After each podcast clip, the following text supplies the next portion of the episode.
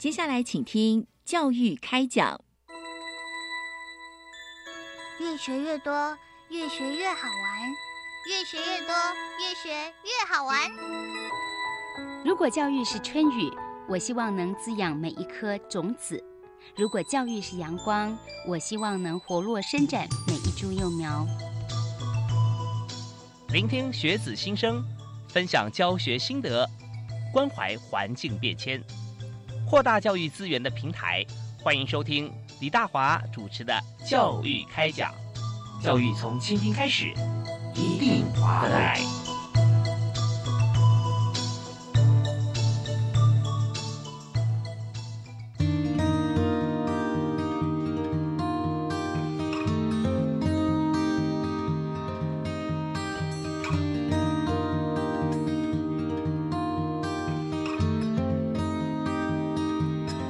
欢迎您锁定国立教育广播电台，收听今天教育开讲节目，我是李大华。我们在今天节目里面要和大家探讨的主题啊，就是跨域教学启发创新思维。它听起来呢像是好像一个铺陈的一句话，但实际上它当做主题就是中间我们要达成跨域教学哈，然后又如何能够启发创新思维？它需要中间有许多的建制，所以在这里呢，我们要呃邀请专业的特别来宾，要为大家来讲述一下，在这个教育部第二期哈智慧生活整合性人才。培育计划里面啊，要怎么做？所以我们邀请到的就是这个人才培育计划的总主持人，国立交通大学电机系的苏朝晴苏教授啊。呃，主持人好，各位听众好，是非常欢迎苏教授啊。那今天也代表教育部资科司啊，是 在节目里面和大家来畅谈，要做到说跨域教学哈这一方面，当然是有它技术上的，或者说它的对认知上的一个一个难度哈，再加上。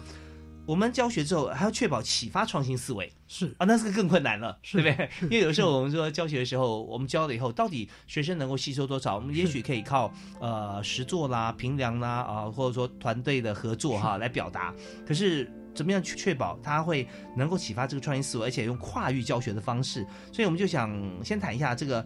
呃，我们第二期智慧生活整合性人才培育计划啊，它主要的这个重点关键在这个智慧生活跟整合性人才是怎么样能够把它结合在一起，然后创造出它的效果来。好，那我先谈一下这个智慧生活的部分啊。好，那智慧生活基本上其实就是呃活得聪明啊。嗯哼哼。我想我们一直在让我们的生活想办法过得舒适。过得好一点，那我们的健康情况好一点。那所以，食衣住行娱乐这个六个面向，其实都有智慧生活的这个影子在那里哈。例如，呃，食好了哈，例如在这个卫务部的肥胖防治网中，就有聪明吃食配包啊，教你怎么样聪明的吃啊。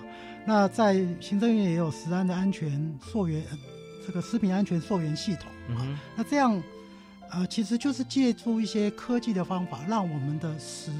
更健康、更安全。那穿衣服上面，哎，其实也有。我们到了冬天会有这个呃保暖衣啊、发热衣。那到了夏天会有凉爽衣，嗯啊，甚至呃，我们不要说这种科技上的发明，也有所谓的这个聪明穿搭，也有所谓的这个呃快出时尚的共共享经济。那这些看起来好像不是很。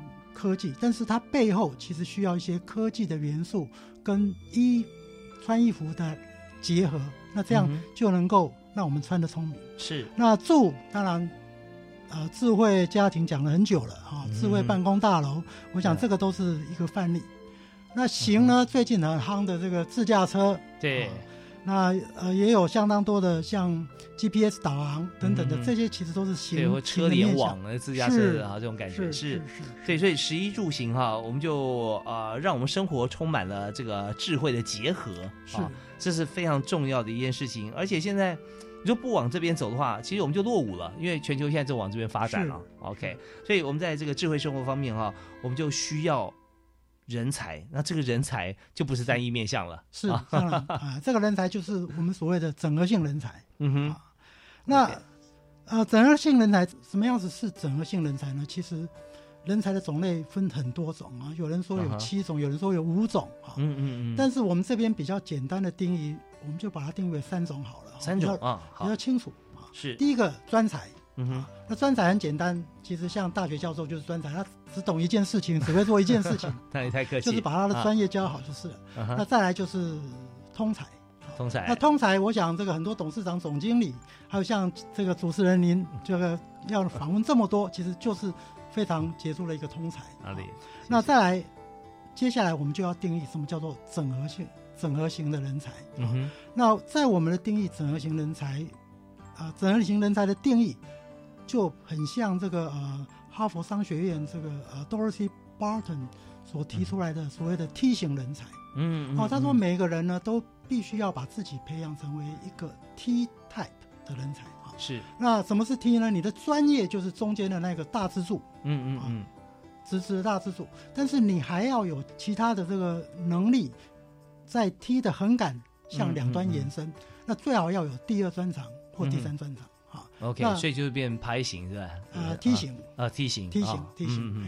那但是我们的定义跟他不大一样，在梯形人才里面呢，其实以我们呃交大电机系的学生来看，好了，是呃，假设我在 IC 设计领域，呃。学生拿我的这个领域 IC 设计当做主修的话，他可能会去找这个医疗电子当做副修。嗯嗯嗯。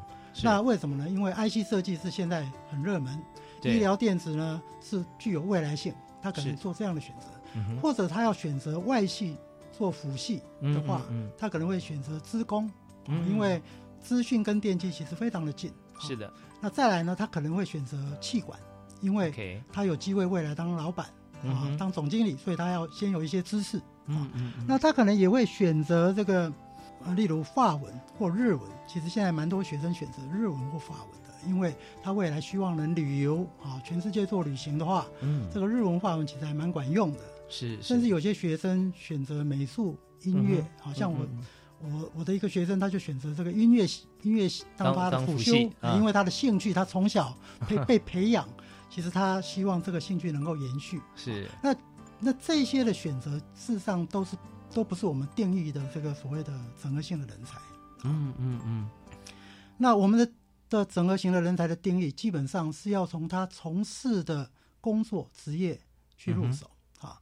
呃，我不是兴趣啊，是职能，对对，他比较像职能一样，嗯，职务的能力，对，职务的能力啊，例如。我想我举一个例子好哈，假设我是一个设计师，我希望能够设计一个这个盲人用的手杖，嗯，那这个手杖呢，它要具备当然有手杖的功能之外，它不用盲人不用啊，视障者不用在那边一点点来点去就知道说哎前面有障碍物，会警告他，嗯哼，或者是它也能够兼具导航的功能，告诉他说路口到了要左转要右转，嗯嗯嗯，那假设我是一个设计师的话。那设计是我的专才，我能够做非常好的设计，但是我也要必须要具备有资通讯的能力的一些基础知识，我这样才能够跟资通讯的这个呃工程师能够交谈，知道说它的规格啊、它的限制啊，不然我设计出来可能就没办法设这个资通讯的工程师做不出来，这个也不行。对，那我也需要有一些这个我们说的场域的知识。那什么叫做场域的知识？我必须要了解这个，呃，视障者使用手手杖的习惯，他的用的方式，嗯嗯嗯，我也要了解这些人因工程啊，怎么样用才会顺手。那于是，身为一个这个设计者的我，我就必须要有这两样的，第一个是资通讯的知识，第二个是。视障者使用手杖的这个场域的知识，UI UX 的这个啊，是这个尝试啊，是或者说他们的需求，所以这样才能够做整合，是这样才能够整合。所以，所以整合型的人才方面啊，我刚才苏尔琴教授有特别提示说。前面我们讲很多，不含语文啦、呃、译文啦、兴趣啦这些哈，其实都是丰富我们人生呃的一些呃心情或者说境界的达到的一个呃阶梯，但是它不代表是我们在职务上面可以做整合的一些关键的元素啊。就像如果说你今天如果要要运用我们刚刚讲兴趣运用在工作上的话，那我们就可能说我们要为一些呃。盲人来呃导聆这部电影啊，那也许这部是音乐电影，那你可以运用到音乐相关的一些知识啊，那可以的。但是如果除此之外，那那些只只能作为兴趣。但真正重要说，你在工作上面如果要整合一些呃工作上面呃最常遇到的一些状况的话，我们就举个例子来讲，PM 好了，是在 PMP 的 Project Manager，你要整合一个呃 project，你要做一个计划，那计划里面牵涉到呃项目很广，比方说有工程方面了啊，然后有这个艺术方面的了啊，再有一些这个行政方面的。那如果在这边呃统筹的一个大 PM，就是说做这个专案的总管，他如果没有这方面的呃背景知识跟能力跟过往经验的话，你要整合这么多专业人士是很困难的啊。不然说你在跟 IT 人才在在讲述一件事情，用艺术的方法跟语言去讲，那他们完全听不懂。你不要再说了。当然的，对啊，我听不下去了，这样啊。对，那所以在呃各方面，你知道在描述的过程中跟掌控时间节点的时候啊，你都必须要有相当的专业知识。是，而这个就是我们今天哈。呃，苏教授在这边和我们所探讨的，就是智慧生活整合性人才的培育，它的重要性分成这两个不同的区块。是啊，好，那我们在这边我们稍微休息一下，听一段音乐回来之后呢，我们要继续访问呃苏教授，呃，来谈在我们整体这个总计划的部分哈，我们呃会会感觉到乍听这个计划好像是包罗万象啊，包山包海，那重点到底是？要如何能够成就像我们的目标啊？那呃要怎么做啊？如何明确的来跟大家做一个说明？我们稍后请教授来我们谈。好，马上回来。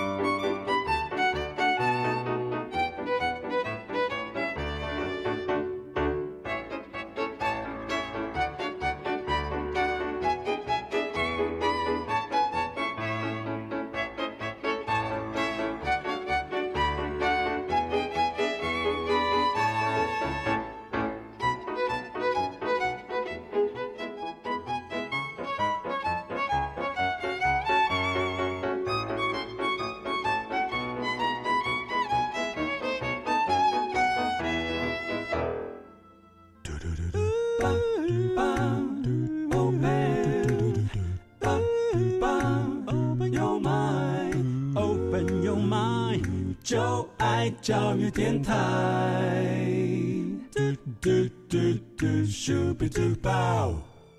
今天在教育开讲节目里面，我们非常开心哈，很荣幸邀请到国立交通大学电机系的苏朝琴教授啊，他同时也是教育部第二期的智慧生活整合性人才培育计划的总主持人。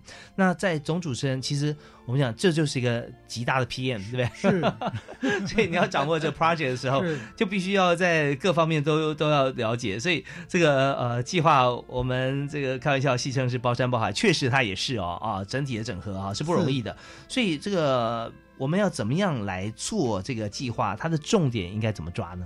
好，那因为我们的实际塑形的范围太广了，那我们必须要稍微把它这个呃集中一下啊。那于是我们就呃整理了一下，把它分为四大重点啊。那我想第一个重点就是所谓的文化导向生活科技，那这个蛮清楚的，就是生活上面。对。第二个跟我们台湾其实蛮相关的，永续智慧生活空间啊。啊哈。那因为地少人多，那所以我们在空间的使用上面必须要有一些比较好的方法。那再来就是生态环境友善农业啊，因为这个食安的问题永远是对断断不掉的。是这个，所以友善农业是很重要的。再来就是智慧健康医疗照护，像我就要面临这个医疗照护的这一块啊，这个 年纪大了，快退休了，每个人都会面临到。是是是，那其实。这仍然是一个呃，我想相当大的面向了哈。那等一下我们有一些范例，我们再来谈一些细节。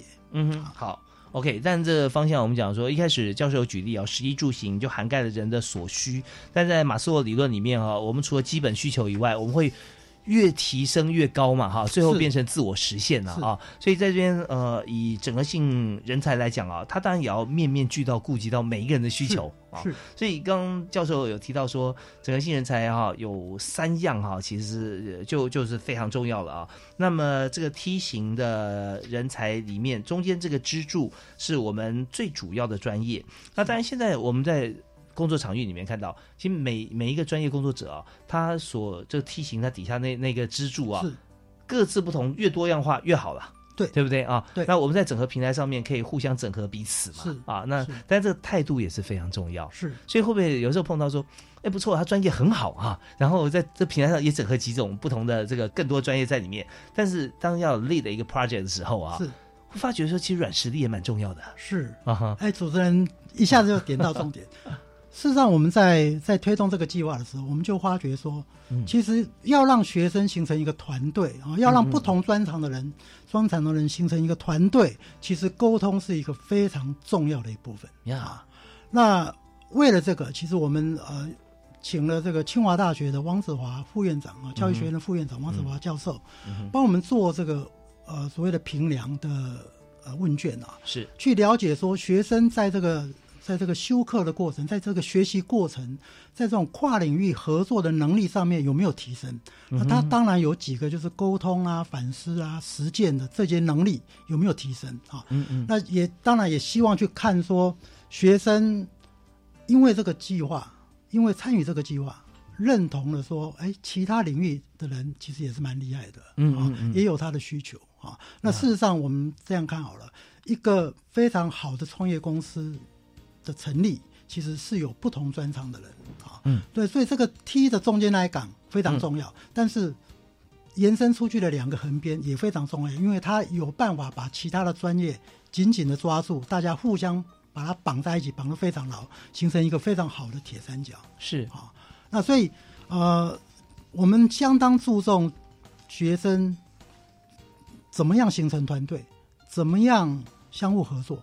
那最后呢，能够彼此互相尊敬、互相协调、互相谅解对方的困难等等的。嗯那也是为了要因应这个未来学生，我们也鼓励学生说，你毕业以后就如果有办法，你就赶快创业，好，因为你可以当然实践你的理想嘛，好，嗯这是第一件事情。那第二件事情呢，你可以制造出来一个非常活泼的社会。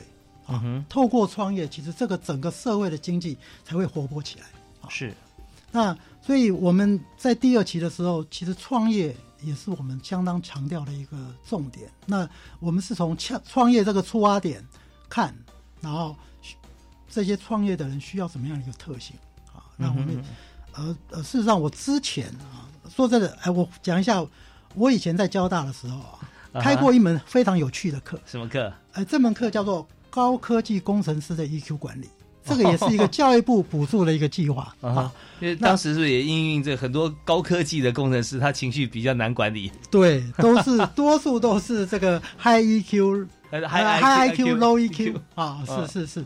那所以我是开了这么这么一门课哈。那在这门课开的课的过程当中，事实上我不是专家，我一堂课都没去上过啊。嗯但是我邀请了非常多的专家，外部的专家，没有一个是教授，没有一个是老师。好哦，都是这个业界的人士或者是智商师啦、嗯等等等的来课堂帮我录这个电子教材，然后请学生上网去看这个看这些。哦是是像那个用医化做教哎，对对是吧，e-learning 的部分是是是。OK 是 OK，那在这个过程当中，其实我发觉说，其实学生的这个 EQ，嗯，或者是创业者的 EQ，其实占领他就是占有他创业成功与否的非常重要的因素。因为我有我有相当多的朋友在业界，那我我在筹师这门课的过程当中，我就去找这些业界的这些朋友，但他们都是是蛮还算蛮高阶的。那我就问他说：“哎，这个学生需要什么样的能力？那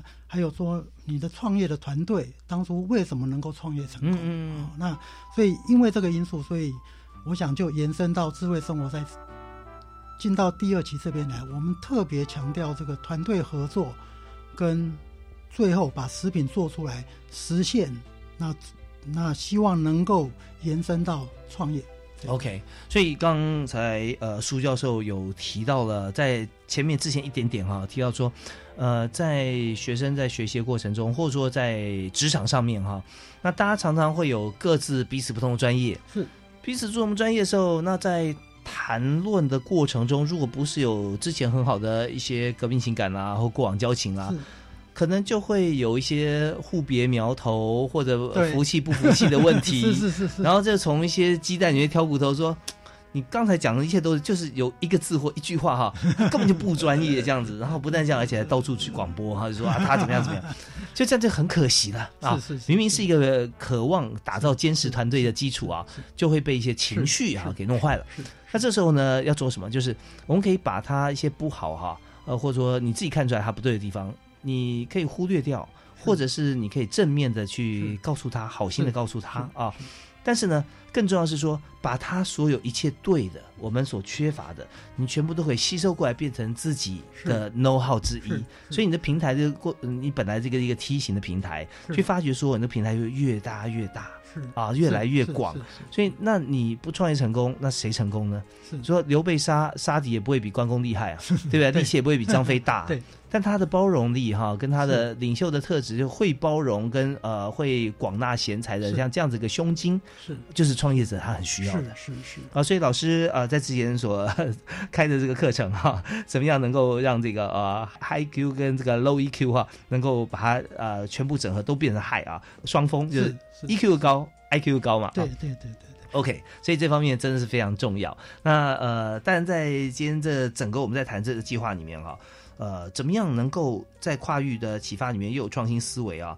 就是有个重点，千万不要让你自己关不住的情绪啊，把你创新思维的这扇门给关起来了。是啊，所以老师这个入门是蛮重要的哦。对，事实上我们希望透过两件事情，第一件事情就是场域科技跟设计的整合，好让一个学生拥有三种能力，那他就比较能够去去欣赏 appreciate。他的合作伙伴的一些更深入的能力啊，那这是第一件事情。第二件事情，我们希望学生在踏入社会之前，就先体会到他跟其他人合作做一件事情，做一个产品啊。那在这个做的过程当中，他需要同时把场域的知识、把科技的技术跟设计的能力把它纳进来。嗯，那。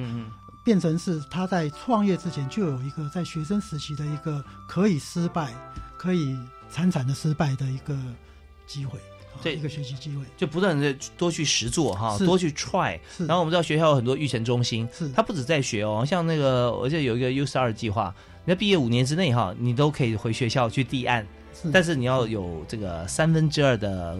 成员是五年之内毕业啊，也就三个人里面两个人是就好，另外一个社会人士都没有关系啊，而且不分学历。但最重要一点就是我们要踏出这一步了啊，那而且踏出这一步，一个人真的很孤单很寂寞啊，你自己的的资源很少嘛。对。多找几个人啊，一起来做。那至于怎么做哈，还有怎么样能够呃成功的做好这个跨域，而且启发我们的新的思维啊，我们在下段节目里面继续访问今天特别来宾是国立交通大学电机系的苏巧静教授，同时他也是目前啊教育部第二期智慧生活整合性人才培育计划的总主持人哈，是非常重要的一个关键人人物啊。那但是教授非常谦虚，跟所有朋友来分享。他现在所做的计划啊，然后马上回来。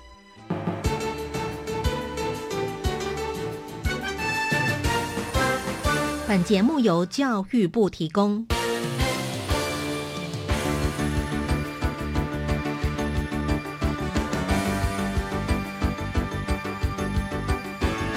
最详尽的政策解说都在教育开讲，教育开讲，教育开讲，都都在教育开讲。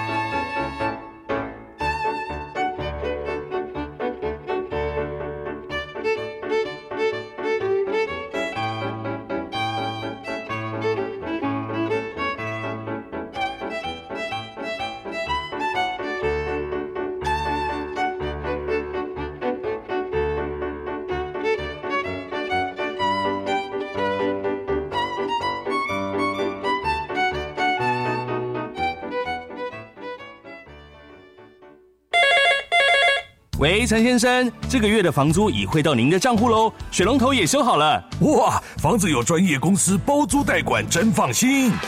包租代管好处多，帮房东管理维护，轻松收租，还有所得税、房屋税、地价税的减免哦。房东放心出租，房客安心入住。加入社会住宅包租代管，专人替您管。即日起，欢迎至六都政府住宅单位洽询办理。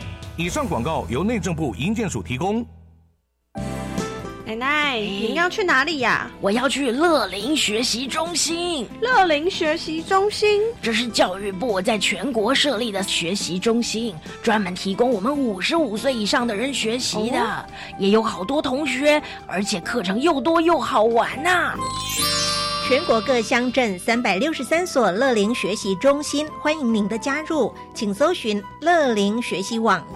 以上广告是由教育部提供。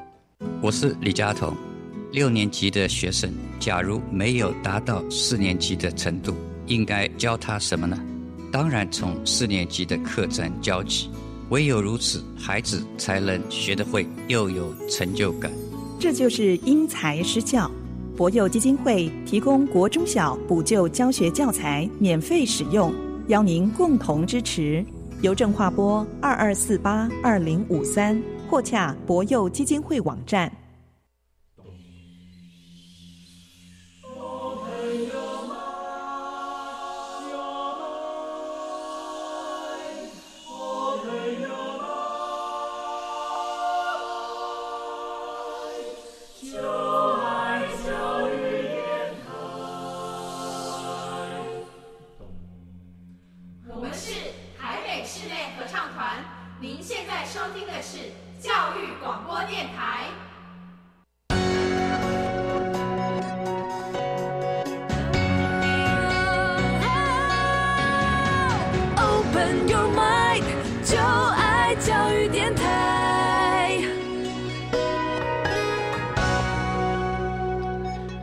收听的是国际教育广播电台，在星期一跟星期二晚上七点零五到八点为您播出的教育开讲节目。那大华今天为您访问的特别来宾是国立交通大学电机系的苏朝琴教授啊，教授你好。哎，你好，大家好。教授，你最近很忙啊？嗯，还好。要 hold 这个 project 啊？是是是。这个总主持人其实时间呢很难分配。是的，对。那平常你现在在学校教课的时数，现在还是保持嘛？是吧？哎，对，我们当然一定要保持，这个是最重要的一件事。是教学哈？对，教学是最重要的。对啊，专任以外呢，那还要担任现在教育部第二期的智慧生活整合性人才培育计划。那嗯，以总主持人来说，我们底下其实要很多的一些分项了。是是是。那呃，这是第二期，这是第一对第二期，所以呃，之前的第一期哈，是呃，我们接续下来哈，徐明天谈一下，就是说在过往啊所进行第一期，跟现在进入第二期哈，大概有什么样的进程？呃，如何的发展？好，嗯，这个大概在呃民国九十八年的时候，教育部顾问室那个时候叫顾问室，现在叫做呃资科室啊，资讯科技教育室。嗯哼。那那时候的顾问室在讨论说，这个台湾要应用未来的非常多的问题，像高龄化、少子化，嗯嗯，跟这个地球暖化的这等等的议题，其实全世界都面临的问题。是。啊，那那个时候，呃，吴教授就召集了包括这个呃负责国际教育发展的台大地理系的周树清教授，嗯嗯，还有负责专业教学的台大电机系的蔡志荣教授，是。啊还有负责通识教育跟这个服务学习的交大电机系的林敬登教授，那这四个人就组成一个团队，把这个计划书写出来，然后开始执行第一年。嗯嗯。那第一年是从一百年开始执行到一百零三年，总共四年。那第一期执行大概一年多，吴教授本来当总主持人，后来有其他的这个药物，那蔡志荣就接任的担任总主持人。对。那我是第一期都没有参加，我是第二期才进来的。嗯嗯嗯嗯，OK。那但第一期研究呃到了一定的一个 level，我们就进入第二期嘛，对。那当时其实也是从基础开始，对，两个计划哈，两期哈，是不是有接续的关系？呃，当然有接续的关系，基本上是延续的哈。嗯嗯。那第一期其实比较着重在于创意的发想。因为那个时候大家都非常模糊，智慧生活到底是什么东西？嗯嗯嗯。其实从现在的角度来看，那各式各样都可以算智慧生活。所以那个时候其实比较属于大面向的去激发脑力激荡，想出各种各式这个解决有点像 brainstorming，对？有点比较像 brainstorming，然后又是一个实验性的教学，是脑力激荡，就是哪什么样生活是未来呃的生活，什么样智慧型生活，大家都提。有时候提的是大方向，有时候提的是小应用，是啊，大家都有。然后我相信 IOT 也在里面啦，啊，车联网也在里面啦，是是，大家都提，对，没错。那到了第二期，那我们就开始要聚焦了。嗯，那第二期的聚焦比较在于这个所谓的科技的导入，是啊，希望 ICT 资通讯的科技能够比较有效的导入到这个智慧生活的应用上面去。这个也是我进来的一个重要原因，因为我是在资通讯领域的。是，那我之前担任过教育部顾问，也负责督导推动一些 ICT 相关的这个呃教学改进计划。嗯哼哼。那第二个，我们希望有更多的场域的参与。嗯，一定要进到场域里面。那场域是什么呢？其实可能是一个社区。好，如果你今天做的是农业相关，那可能是一个农业的社区。好，那你可能是如果做跟医疗照护相关，可能是一个养老院。啊，等等的。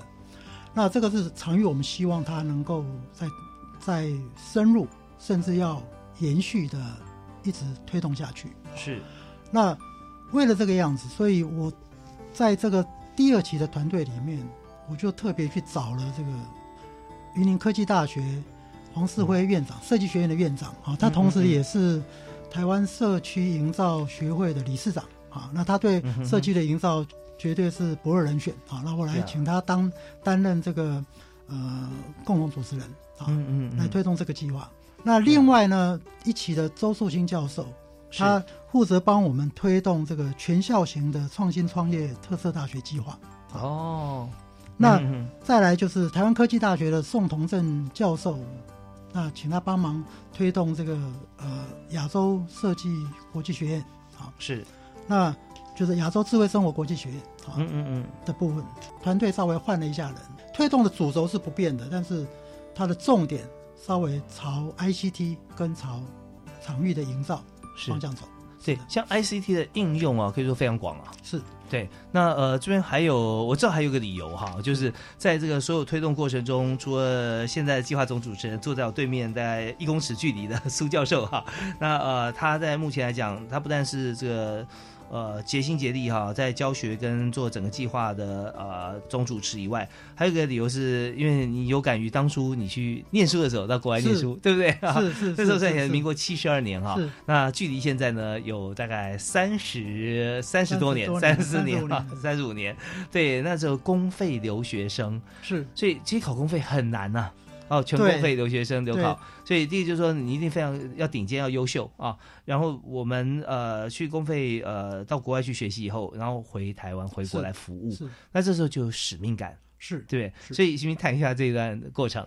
像我那个时候的我家庭的环境啊，其实不容易让我能够出国了哈。当时是在念哪一所学校啊？我我是念交大电子工程系毕业的，然后嗯，然后念了电子研究所。嗯哼，那念完硕士了以后，其实我就觉得说，哎，我的知识好像不大够啊。嗯，因为越学才会觉得说，我真的要用的时候才发觉说，它它不大够啊。那虽然可能足够应付台湾的一些那个时候的电子产业啊，那个是没有问题的。嗯，但是总觉得当你看到国外的这些技术的时候，你总觉得，哎，这样跟人家比，简直是小巫见大巫。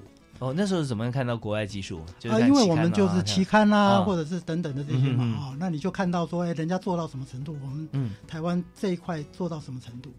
太多人这个可能参与啊，哈，研究所毕业完了以后，或者大学不毕业，可能就轻松了啊。那我们继续的在 在当兵的时候呢，努力的 K 书，是是，那考上公外留学，那就就到国外去，那呃，念了几年，总算毕业了。我在威斯康星念大学的，哦，念研究所啊。那毕业了以后，呃，虽然有机会留在美国工作，但是我还是决定回台湾，因为我觉得总是要有使命感嘛。哈，是这个呃，拿了国家那么多的钱出国去念书啊，其实真的是很大的一笔钱啊。因为这个因素，这国家重要投资啊。是 呃，对了对了对了，这个我讲人才的投资，其实就像现在我们在投资在学生的身上一样，是其实都是蛮蛮花钱的哈。回国以后，其实我就一直参与这个教育部的所有的计划。就是我大概我先是回中央大学，嗯，我在中央大学待了十二年，以后再到交大，那我在交大已经待了十五年了，是四五年了，然后所以也算蛮久了啦。是是，所以说在这边有一份使命感了啊。那当初我相信，像以教授理念来讲啊，这边也很鼓励同学创业嘛，对不对？要看到别人的需求，我们知道创业就是为了解决问题。是，你说创业为了赚钱的话，这创业也不见得容易成功，因为你目标其实方向不对了。是。那如果说能够创业做得久的话，就是越难的问题越能解决的话，这市场需求就出现了。是。那你就可以供应。所以我相信教授也会鼓励同学，同时自己也会希望想要创业。但是要想真的要创业，资金是一个问题以外。有多少的能力去解决这个问题？所以呢，那时候决定要出国念书啊，回来以后这个更有使命感，所以呃，能够呃这个做英才无数啊，那当然是更好的事情。所以在学校啊，像这样十二加十五，现在二十七年的时间啊，在大学里面教授 啊，那当然我们有另外的心有余力，我们来做现在我们第二期的教育部智慧生活整个新人才的培育计划总主持人。好，那我们整合了在之前的这么多的不同发想的概念，现在收敛回来，我们要投资啊，像在所有在 ICT 方面关联的产业可以说非常多。那我们稍后啊，我们休息一下，请您谈一下，就是目前的第二期执行团队，我们现在已经非常明确了啊。那么呃，在执行的过程当中啊，现在行不行针对就是说呃，目前学校里面的同学，我们在是怎么样去培育，让他们能够有这样子的能力？还有就是在国际方面的一些结合，因为我们这些场域，我们所提到我们要来创新，或者说呃能够培育人才的方向啊，一定都是跟国际接轨啊，不止台湾注意接轨，国外进来也也是需要的啊。是怎么样来培育像这样子的一个呃同学的呃人才？我们休息一下，回来谈。好。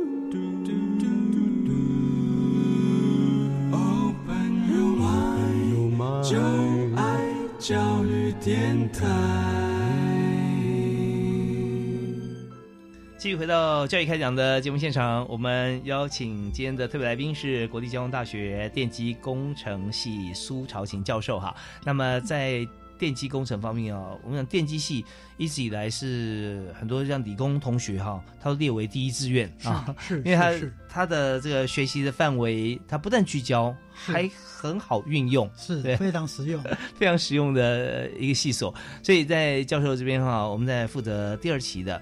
这个人才的培育计划，那这个人才呢是整合性的人才，而且是跟智慧生活合在一起。所以电机啊，我们整合在整整合所有相关的一些，好像我们跟一般生活感觉起来比较呃远一点，好像觉得。电电机啊，资工啊，通讯啊，比较冷一点啊，对，比较硬一点，比较硬一点啊。但是现在呢，我们就发觉跟生活结合，它变得非常柔软啊，非常平易近人啊。是，那如果没有这些硬的这个硬底子学问的话，你就没办法做那么软啊，没那么好。所以我们在这边，我们呃回到现场以后，我们马上要请教一下教授，就人才培育方面啊，除了台湾以外，或台湾学生啊，怎么样跟国际接轨？呃国际学生我们怎么样来做结合？是。好，我谈一下这个国际的连接的部分啊，就是台科大宋荣任教授，他主持了一个所谓的亚洲智慧生活国际学院的这样的一个呃计划啊，这个分项计划。那这个是当初这个台大周树清教授跟宋教授共同这个规划出来的一个这样的一个呃国际学院。那他的方式是每年有一次哈，在台湾找十五位学生，然后到国外去找十五位学生。嗯，那我们把这总共三十位学生呢分成五六组啊，这大概每组五六个人左右啊。那这每组呢都有一个台湾的导师，会有一个外国的导师啊。外国的学生必须由外国的教授带队来到台湾。嗯，分组了以后，这每一组呢就会到进到场域里面去啊。那他们去发掘问题，去 discover 啊，去发掘问题。然后去定义 define 他们要解决的问题啊，然后想办法用脑力激荡想出这个呃解决的方案，那这个就是 design 的部分。那最后进行实做啊，那这个就是 deliver。那这个就是满足这个，或者或者说这个就是设计领域里面的 Four D 啊，这个 Discover、Define、Design 跟 Deliver OK 部分。啊，他已经办了四届了，前两届他的场域在宜兰啊，嗯，那他拿宜兰农业当做他的问题，他的 problem domain，他的他的问题的这个领域啊，是。那最近两年是在高雄啊，由高雄医学大学主办的啊，那他的场域呢是呃老年照护，嗯嗯，甚至聚焦到失智者的照护，是啊，那所以团队呢就会进到这个场域里面去，OK，由导师带着去访谈。场域里面的人、专家或使用者啊，不见得是高阶的，可能是最基本的这些使用者。你去访访问这个住在老人院里面的老人，看他有什么样的需求，那去找到一个哎可以改变这个场域的一个方法。嗯，那想办法提出一些呃解决方案。嗯啊，然后。稍微实做，那因为时间很短，其实整个时间大概只有一个礼拜的时间，哦所以只能做简单的实做、概念性的实做。那想办法，那最后呢，做一个成果的发表。嗯嗯嗯，那。这些想到的东西呢，就会留下来，因为这个其实都有跟当地政府有合作，跟例如跟宜兰市、宜兰县政府有合作啊，或者是这个跟农业局嘛哈，然后跟这个高雄市的这个社会局也有合作啊。那所以有一些概念就会被留下来，那也有一些厂，我们也邀请一些厂商来参与啊。那厂商就会从中间拿到一些呃这个创新的想法，嗯嗯，那就希望这些能够慢慢带动这个。怎么改变？所以我们不只是让教育我们学生，我们也让国外的学生进来，在台湾的岛面用他们不同的思维模式，嗯嗯，给一些不同的概念、不同的创新，它就会产生出来。我想这个基因基本上就是这样嘛，这个基因越遥远，它所产生的下一代是会越聪明的、越厉害的。那所以我们也基本上就是想办法引进国外的这些不同的基因进到台湾来，老师跟学生。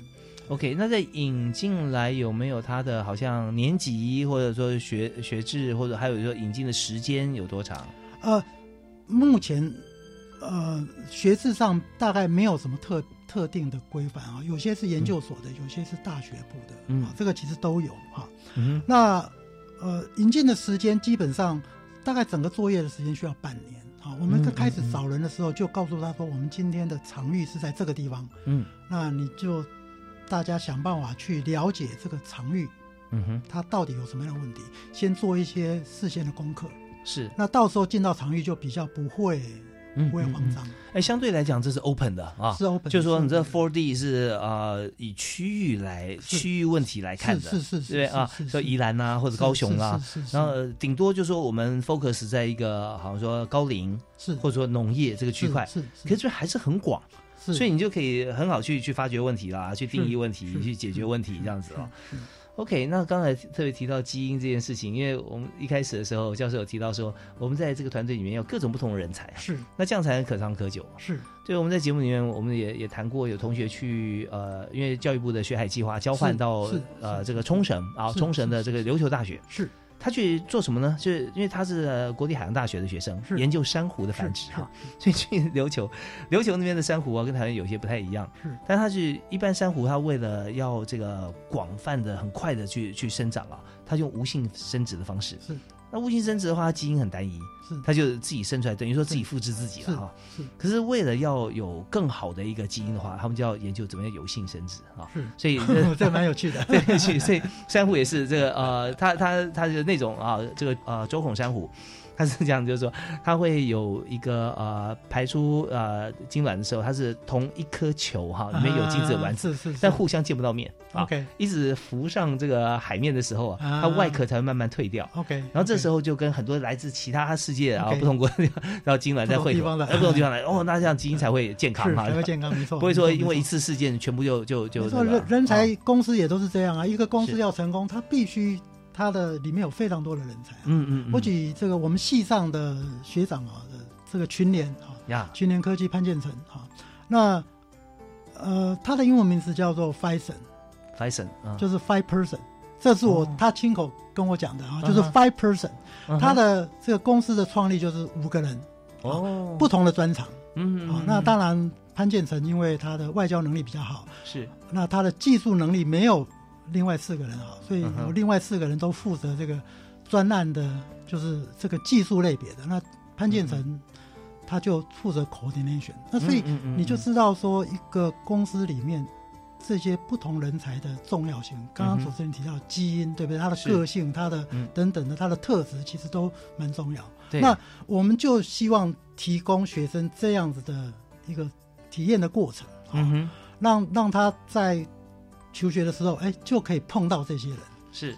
啊，OK，否则你电机系的就只碰到电机系的，对，哎，商学院的就碰到商学院的。那现在我们整个型人才培育计划，基本上是希望把不同学院甚至不同校的这个人才都可以把它 mix 在一起。事实上，我们的联盟计划，事实上就是有好几个学校共组一个联盟，嗯所以大家都有老师跟学生都有非常多的交流机会，不同领域有非常多的交流机会。OK，所以交流哈，就是现在呃，我们有创新的一个原动力。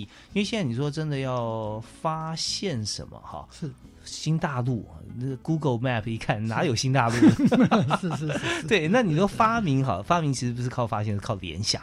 是对，有各不同领域你可以联想在一起。所以刚才呢，呃，我觉得听了以后有很大的感触啊，就也跟大家分享啊，就是你要创业哈，其实创业的来自哪里哈？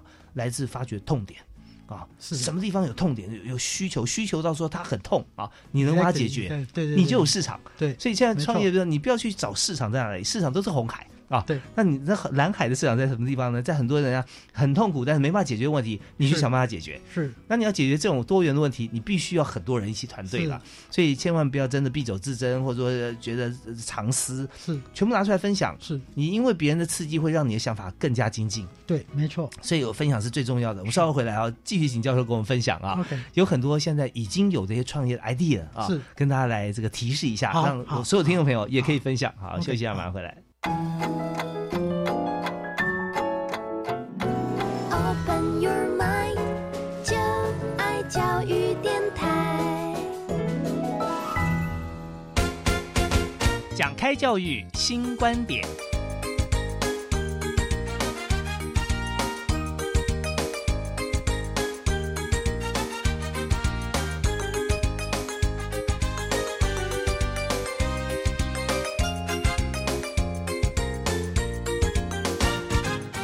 非常欢迎回到教育开讲现场啊！我们今天和交通大学的苏教授哈，那么聊得非常开心。那苏少琴教授现在不但是在交大电机系啊担任老师，同时也在教育部第二期的智慧生活整合性人才培育计划啊要担任这个总主持人，而且后很多的子计划。那这边我们要请教授跟我们分享一下，在这整体计划里面，好像有一些这个创业的范例哈已经有了。是我听一下啊，我想我们的创业最、最大的一个范例其实就是重色器啊，重是三个人的重啊。啊那重色器是由交通大学曾仁杰教授跟林崇伟教授主持的智慧友善城市联盟延伸出来的一个企业。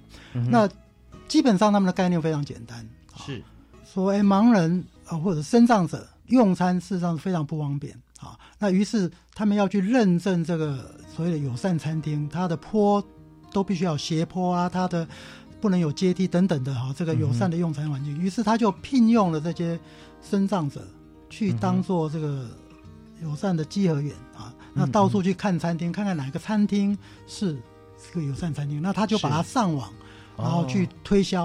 啊嗯嗯，那其实达到好几赢啊，因为嗯。身障者去做这个这个呃哦用餐。特派员，特派员啊对他可以拿到薪水，嗯嗯嗯，然后餐厅可以改善它的环境，是吸引更多的生长者进来。嗯哼，那当然这个整体都市就会变成一个友善的都市。那是是所以呃，友善餐厅这个标章现在在台湾已经非常的风行了，从南到北，从台北、台中、台南、高雄，大概主要城市全部都有。啊，嗯。也在恭恭喜这个丁杠五秒现在也杠出名 啊，所以就从这个重社器开始，对重社企开始，对，重就是呃众人的众，社会企业的社企，对啊，社会企业没错，哎它也是国华基金投资的一个一个社会企业。嗯嗯嗯，那呃更重要的是，其实他的观念非常的非常的好啊，就是他利用 ICT 的推广能力，嗯。想办法让这些身障者他能够找到他能够去的餐厅嗯，因为餐厅的种类其实还蛮多种的。那它也延伸到其实非常多的 A P P 啊，其实包括这个友善旅馆啊、友善捷运啊、友善药局啊、友善甚至有友善小儿科。嗯啊，那这个是什么呢？这个是呃，园区有非常多的年轻人，那这小孩都很小。小儿科也有时候不太好找，那哪些对小朋友比较友善的，哎，对他们就去想办法去找出这些友善小儿科 啊。那呃，相当的多了。那我我想这个就不提了。那他们也延伸到国外去啊，香港啊、马来西亚也都有所谓的友善餐厅的这个认证。嗯嗯嗯。所以像那个友善餐厅方面，友善特派员是生长者吧？是。那如果友善小儿科的特派员？那就是父母了，就是父母啊，OK，年轻的父母啊，就是 user，对不对？对，user，对，就有点像 user 评分一样。对，完全就是呃，你不能说他是秘密课、神秘课，他也不神秘，他就告诉你，对不对？是是。然后而且说，哎，我觉得你很好，我帮你列入这个平台，是是。或者就跟你说，哎，我觉得你哪里不够好，如果你改变的话，我可以把你列入平台。Exactly，就是这个样子。对，所以这样的话就是说，不是独善其身哦，他是兼善天下，是让不够好的人给你看，说，哎，你看我们有很多好的在这个 app 上面已经有了，你你可以参考一下，你隔壁的就是好的，是。其实这个就是刚刚主持人讲到的痛点啊，就是身障者去用餐，他其实或者是做捷饮，他都有他的痛苦之处，是是，所以他就去解决这个痛点。那怎么解决呢？就是找身障者来，嗯，体验，告诉大家说，哎，这样这么改，我们就好一点。好，那所以我觉得这个。这个概念是非常好，所以他们也拿到这个卡蒂尔的大奖，女性创业者的大奖，这是全世界每年办一次，全世界只有六个名额。那那他在一百个国家、一千七百个团队里面脱颖而出，变为亚太的得奖的一个团队。哦，是不是这边有一个好像店说友善哺乳室？是是是，友善有友善哺乳。到处都有，到处都有啊！所以我们看到现在已经有像友友善旅馆、友善好捷运啊、友善好药局、友善国道服务、友善高铁啊、友善好司机、友善不如是友善小儿科、健康好站。听我说说画画，画是画图的画啊。呃，然后为残障朋友整理非常友善的生活环境。我这边倒有个疑问哈，就是说像是呃友善哺乳室或友善旅馆方面啊，甚至小儿科，它都是呃很多家啊，是很多不同企业主。是，但是如果讲到像友善好捷运或者友善好国道服务、高铁，它这属于独占事业了哈，或者说单一事业，比较没有竞品的话，那我们怎么样去评呢？哎，基本上是这样。其实捷运有非常多的入口，那到底你要从哪里进去是？比较方便，让你能够进去的，免得你走了好几个口，发觉说哦，原来我应该要走这个口。就像高铁啊、捷运啊或国道休息站，其实都有适合身障者的地方，也有不适合身障的地方。如果能够事先标出来，上网马上非常方便的身障者用手机 APP 一看说我要到这个捷运啊南门市场站好了，是那我要从哪个出口？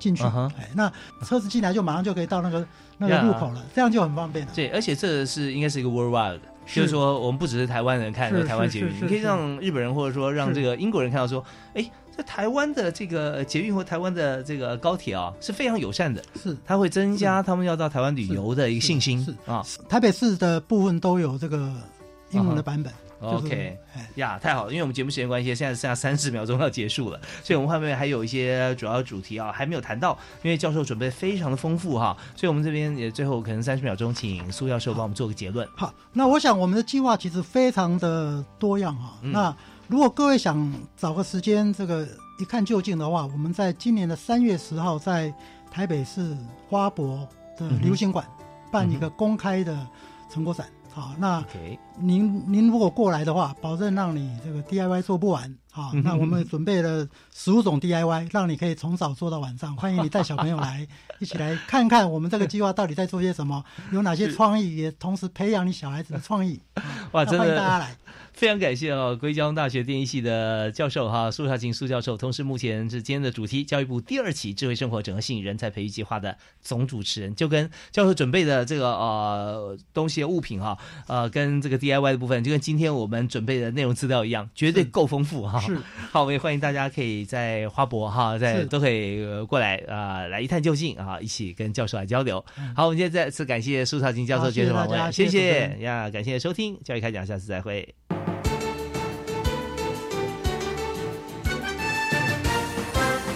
本节目由教育部提供。